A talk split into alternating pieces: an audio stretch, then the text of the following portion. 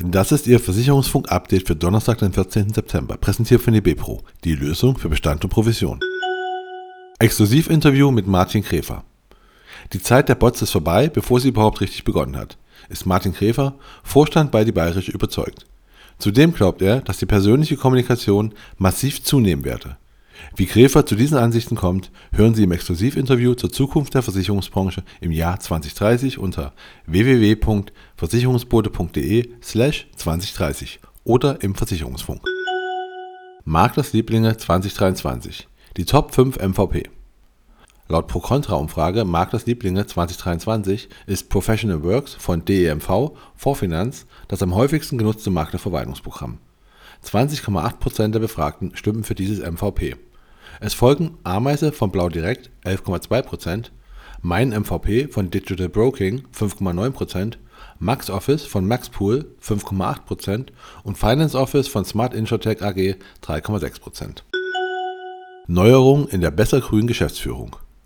Zukünftig bilden Holger Iben, Abteilungsleiter des Maklervertriebs der Itzehoer Versicherung, und Daniel Vettermann, Abteilungsleiter des Maklervertriebs der NV-Versicherung, gemeinsam mit Henning Bernau von der NV und Thomas Vogel von Admiral Direkt die Geschäftsführung der Besser Grün GmbH. Anlass für die Veränderung ist das altersbedingte Ausscheiden von Gründungsmitglied und Geschäftsführer Frederik Waller. Hannover Rück – Weitere Preiserhöhungen Die Hannover Rück geht von weiteren Preiserhöhungen und verbesserten Konditionen in der Erneuerungsrunde zum 1. Januar 2024 in der Schadenrückversicherung aus. Gründe hierfür sind die anhaltenden geopolitischen Unsicherheiten, die steigende Frequenz und Schwere von Naturkatastrophenschäden sowie unverändert hohe Inflationsraten und soziale Inflation. Infolgedessen haben sich die Schadenleistungen der ersten Rückversicherer deutlich erhöht und die Hannover Rück geht davon aus, dass der langjährige Trend zur höheren Schadenleistung weiter anhält. Hohe Versicherungsschäden durch Unwetterserie Ende August. Die Versicherungswirtschaft zieht eine erste Bilanz der schweren Unwetter Ende August. Wir gehen derzeit von versicherten Schäden von insgesamt gut 900 Millionen Euro aus, sagt Jörg Asmussen, Hauptgeschäftsführer des GDV. Für den gesamten August summieren sich damit die Schäden durch Sturm, Hagel, Blitz und Überschwemmung auf 1,5 Milliarden Euro.